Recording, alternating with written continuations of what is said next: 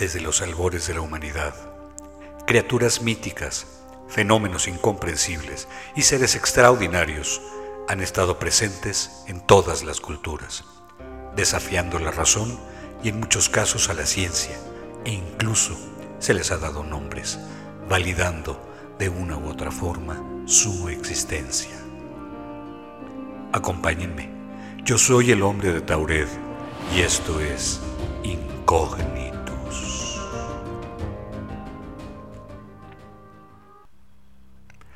Buenas noches amigos, me da gusto acompañarlos el día de hoy, en su auto de regreso a casa, o en la oficina, o donde quiera que estén, y esperando que se encuentren bien. La mente humana hoy es claro que es de lo más complejo que hay en el universo. La ciencia ha tratado de adentrarse en ella para entenderla durante siglos. Y en especial medida han tratado de penetrar en las mentes más perturbadas, buscando comprender cuál es el punto de quiebre que hace que una mente asesine de manera despiadada a sus iguales. Hoy hablaremos, después de que varios escuchas nos han pedido este tema, de uno de los asesinos seriales más desequilibrados que han existido, Jeffrey Dahmer. Gran parte de sus motivaciones han sido registradas por medio de entrevistas con medios y con el FBI. En estas entrevistas, el mismo Jeffrey Dahmer ha descrito de manera muy específica y sin ningún tipo de remordimiento sus modus operandi, sus pensamientos en el momento de cometer los 17 asesinatos que llegó a perpetrar en su vida. Se le conoce popularmente como el caníbal de Milwaukee y fue un asesino en serie estadounidense, conocido por haber violado, asesinado y desmembrado a 17 hombres entre 1978 y 1991. También es conocido por su habilidad de disecar cuerpos, blanquear sus huesos que guardaba como trofeos, así como sus horrendas prácticas de necrofilia y canibalismo. Jeffrey Lionel Dahmer nació en Portage, Wisconsin, el 21 de mayo de 1960. Sus padres fueron Lionel Dahmer y Joyce Flint. Al contrario de lo que ocurre con muchos asesinos seriales, Jeffrey tuvo siempre el amor de sus padres, así como una constante preocupación por su bienestar. Gracias al trabajo de su padre, la familia tuvo que cambiar su residencia con cierta frecuencia, hecho que motivó, de alguna manera, que la sociabilidad de Jeff fuera limitada. En 1967, la familia por fin se asentó en Bath, Ohio, en donde Jeff pasaría el resto de su infancia y de su adolescencia. Desde pequeño manifestó un interés perturbador por el interior de los cadáveres de peces que su padre pescaba. A los 10 años era común que emprendiera caminatas a un lado de la carretera para encontrar animales atropellados, poderlos llevar al patio de su casa y ahí diseccionarlos para saber cómo eran por dentro. De igual forma, tenía una colección importante de insectos en formol. Su madre Joyce, tras una temporada en el hospital, como consecuencia de la ingestión de grandes cantidades de tranquilizantes y otras drogas, tuvo que guardar cama por el resto de sus días, hecho que conduciría a Jeffrey a un aislamiento importante. Seguía siendo un chico bastante introvertido y desde secundaria se comentaba que era una persona rara extravagante y con problemas con el alcohol. A los 16 años solía ir borracho a clase, donde tenía un solo amigo que era proveedor de marihuana y con quien se drogaba a diario. El joven se refería al alcohol como su medicina, un tónico autorrecetado con la intención de calmar sus momentos de angustia. Y ese alcohol a su vez alimentaba su inclinación hacia la excentricidad. Ya también por esas fechas empezaba a tener mayor claridad sobre su homosexualidad, dada su afición constante de ver revistas con hombres desnudos. Dicho en sus propias palabras, alrededor de los 14 años comencé a experimentar ideas obsesivas sobre violencia entrelazada con sexo.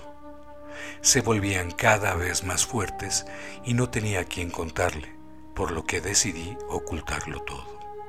Peor aún, empezó a tener fantasías en las que mantenía relaciones sexuales con hombres a los que posteriormente asesinaba y descuartizaba. A los 17 años, tras observar a un joven que a diario pasaba haciendo ejercicio delante de su casa, sintió un deseo desenfrenado de poseerlo. Como no se atrevía a abordarlo, para entablar una conversación, optó por coger un bate de béisbol y se dispuso a esperarlo con la idea de atacarlo cuando pasara. Pero afortunadamente, el joven dejó de ir a correr por esa zona, salvándose así de ser la primera víctima del atormentado Jeffrey Dahmer. A los 18 años, sus padres se divorciaron y a los pocos meses su padre se volvió a casar. La nueva pareja convenció a Jeff para que entrara a la Universidad de Ohio State, a la cual ingresó en 1978. Sin embargo, después de tan solo un semestre, tuvo que abandonar los estudios por su acrecentado problema de alcoholismo. Un año después, su padre lo convence de entrar al ejército, en donde adquirió conocimientos de anatomía humana para servir como médico de rescate. Al parecer, según algunas versiones, fue dado de baja un par de años después por alcoholismo. Otras comentan que su baja tuvo que ver con acusaciones de violación. Habiendo regresado del ejército, en junio de 1978, encontró al joven Stephen Hicks haciendo autostop y lo llevó a su casa, alimentando la fantasía de Jeffrey de poder tener relaciones sexuales con un desconocido que hubiera recogido en el camino. Una vez en su casa, se dio cuenta de que Hicks no coincidía con su inclinación sexual, y cuando éste quiso irse, Damher no pudo soportar el rechazo. Lo golpeó en la cabeza con una barra de hierro para luego violarlo y asesinarlo. Él sabía perfectamente lo que había pasado y decidió desmembrar el cuerpo con un cuchillo. Puso los restos en bolsas de plástico y las metió en su coche para ir al vertedero y tirarlas. A medio camino, la policía lo detuvo por conducir demasiado rápido. Le preguntaron por las bolsas que llevaba en el asiento trasero y Damger contestó que solo era basura. Le creyeron y como pasó el test de alcoholemia, le pusieron una multa por ir a exceso de velocidad y lo dejaron ir. Aquel día, la policía pudo haber acabado con este asesino de un solo golpe. Pero la confianza de los agentes condenó a más de una docena de personas. Volvió a su casa con los restos del cadáver y los llevó al sótano, exceptuando la cabeza, con la cual subió al baño del segundo piso, donde la blanqueó, un proceso para dejar el hueso limpio por medio de químicos como agua oxigenada común, amoníaco o peróxido de hidrógeno. Entonces se hizo claro un elemento que acompañaría siempre a sus asesinatos. Ya perpetuado el crimen, era importante para él complacerse sexualmente con el cadáver completo o con alguna parte, en este caso con el cráneo. Posteriormente guardó las partes del cadáver en una tubería de la casa. Semanas después, trituró los huesos con un martillo y los esparció en el bosque que estaba detrás de su casa. Según dijo años después, cometió aquel crimen porque quería tener un dominio absoluto sobre su víctima y buscaba desesperadamente hallar a alguien que fuese homosexual y que no se alejase de su lado. Nunca conocí a nadie que fuera gay, por lo menos que yo supiera. Sexualmente era muy frustrante, en las mismas palabras de Jeffrey. De alguna manera, después del primer incidente, Jeffrey trató de reprimir sus impulsos que lo llevaron al primer homicidio y con ayuda de su padre se fue a vivir con su abuela en Milwaukee. Y así fue que durante los siguientes meses dejó la bebida, evitaba las drogas y de alguna manera contuvo sus tendencias asesinas. Incluso encontró un trabajo en una fábrica. Ya llevaba casi tres años viviendo con su abuela y todo iba de alguna manera estable, cuando un día en que Jeffrey se encontraba en la biblioteca, le entregaron una nota. En ella, un joven le ofrecía favores sexuales. Aunque le rechazó, Posteriormente, Damher afirmó que aquel mensaje marcó un punto de inflexión en su vida. Hizo que sus deseos sexuales se reavivaran y con ellos las ansias de matar. Días después, robó un maniquí de una tienda, lo guardó en el armario de su habitación y se dedicó a complacerse sexualmente con él. Volvió a los patrones anteriores, principalmente marcados por el hábito de beber. Incluso fue detenido por la policía por exhibicionismo público en 1986. También estaba más presente que nunca su sed de tener jóvenes apuestos para él mismo.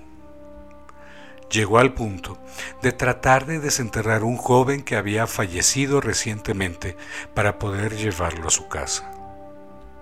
Como lo narra en sus propias palabras. Leí la esquela de un joven de 18 años y me presenté en el tanatorio. Vi el cadáver y era un hombre muy atractivo. Cuando lo hubieran enterrado, agarré una pala y una carretilla con la intención de llevarme el cadáver a casa. Alrededor de medianoche me dirigí al cementerio, pero el suelo estaba helado y tuve que abandonar mi propósito comenzó también a salir a bares en búsqueda de presas, de alguien que lo pudiera acompañar a su casa. Así fue como, en septiembre de 1987, halló a Steven Tuomi, un hombre que asesinó, violó tras matarle y cuyo cráneo hirvió y blanqueó para quedárselo como recuerdo. Jeffrey describe los hechos con detalle. Era un muchacho muy guapo. Le invité a la habitación del hotel. Estuvimos bebiendo. Yo tomaba ron con cola de alta graduación y a él le hice beber también y se quedó dormido. Yo seguí bebiendo y debí de quedarme en blanco porque no recuerdo nada de lo que ocurrió hasta que me desperté por la mañana. Él estaba tumbado de espaldas con la cabeza colgando del borde de la cama. Yo tenía los antebrazos llenos de contusiones y él algunas costillas rotas y otras lesiones. Al parecer, lo había golpeado hasta matarlo. No recuerdo haberlo hecho y no tenía ninguna intención de hacerlo. Estaba horrorizado, pero tenía que hacer algo con el cadáver. Lo encerré en el armario y me fui al centro comercial y compré una valija grande con ruedas. Lo metí dentro Reservé la habitación para otra noche. Me quedé ahí sentado, aterrorizado. La noche siguiente, a la una de la madrugada, abandoné el hotel. Pedí al taxista que me ayudara a meter la valija en el porte equipajes y me dirigí a casa de mi abuela. Escondí la valija en el sótano y la dejé allí aproximadamente una semana. Mi abuela salió un par de horas para ir a la iglesia y yo bajé a buscarla. Agarré un cuchillo, le rajé el estómago. Luego separé la carne y la metí en bolsas. Cubrí el esqueleto con una colcha y lo hice pedazos con una masa. Lo envolví todo y el lunes por la mañana lo eché a la basura, excepto el cráneo. El cráneo me lo guardé una semana. Lo metí en lejía concentrada para blanquearlo. Quedó limpio, pero demasiado frágil y lo tiré. A partir de ese momento, Damher comprendió que era muy sencillo cometer un asesinato sin ser atrapado y comenzó su orgía de muertes. Su siguiente víctima fue un chico de 14 años que se le insinuó varias veces, algo que sucedió también con el cuarto joven, también homosexual, al que conoció en 1988. Tenía un gusto muy concreto para los hombres, le gustaban altos, musculosos y delgados. No le importaba que fueran de cualquier raza. Entre sus 17 víctimas totales podemos encontrar indios, negros, blancos. Si le parecían atractivos, intentaba agradarles para llevárselos y posteriormente matarles. Unos meses más tarde, más concretamente el 30 de enero de 1989, tuvo al fin su primer encontronazo serio con la justicia, cuando fue acusado de abusar de un chico proveniente de Laos de poco más de 13 años. Sin embargo, los 300 días que el Estado le envió a la cárcel no fueron suficientes para detenerle. De hecho, tras salir de prisión, alquiló un piso para vivir solo. La vivienda estaba cerca de su coto de casa, los clubs nocturnos de Milwaukee. En esa época fue cuando llevó a cabo el máximo número de sus asesinatos.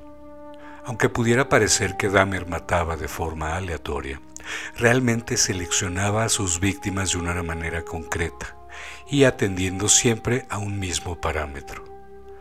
Tenía, en definitiva, un modus operandi muy determinado.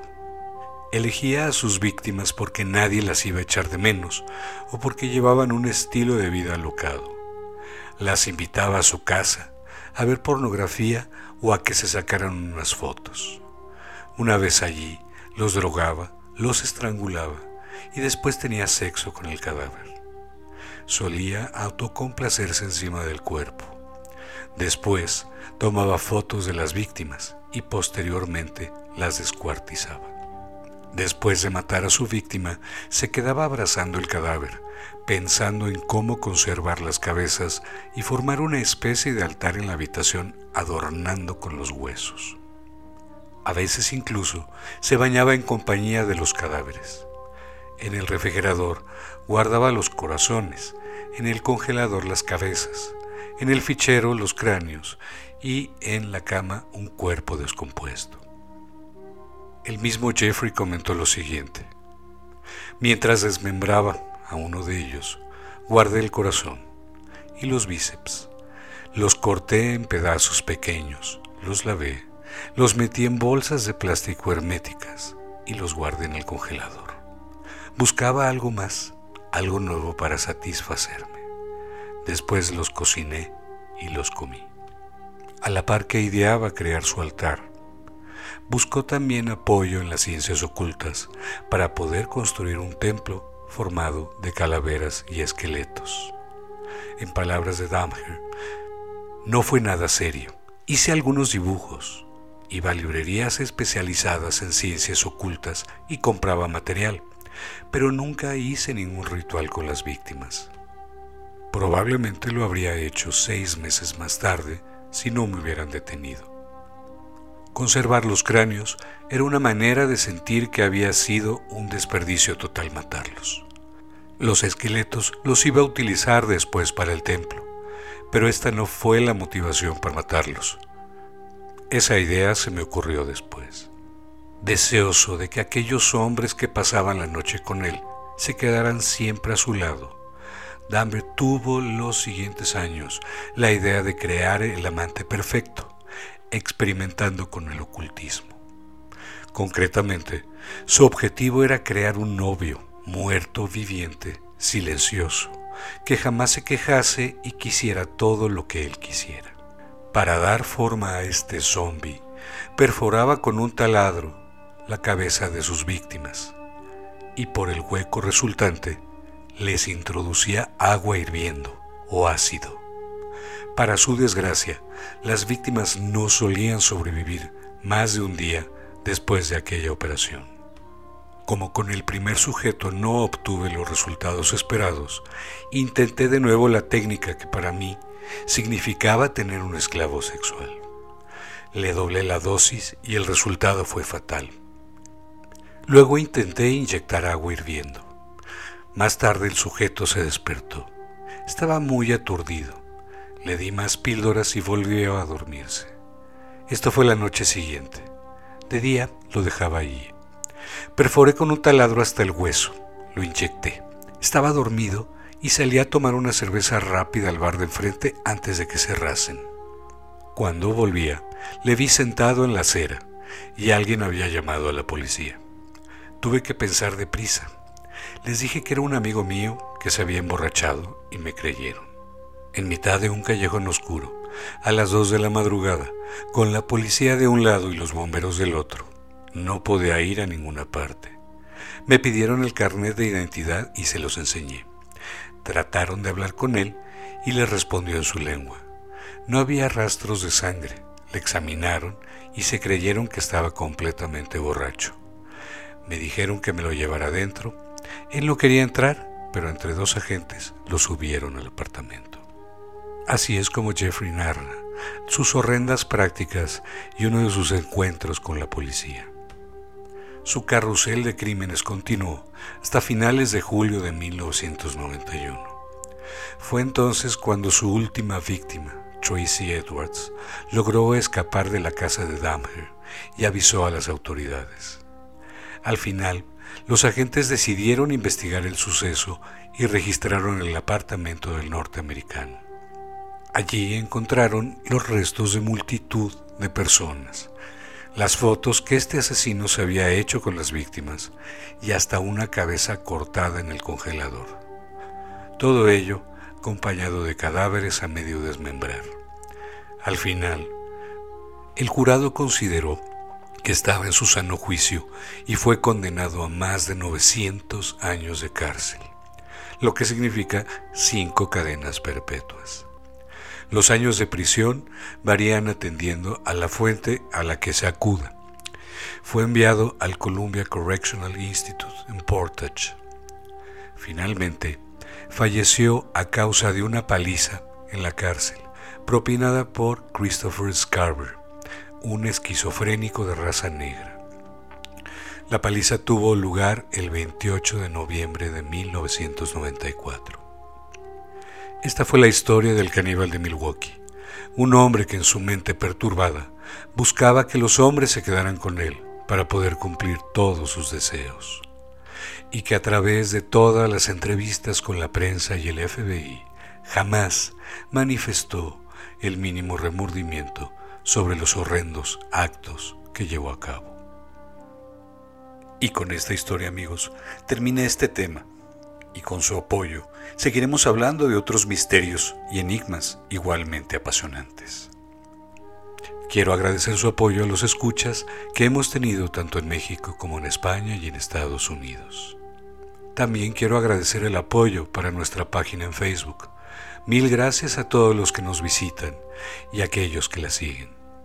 Nuestro logo ha cambiado y le agradecemos a Dani y a Andy por este apoyo.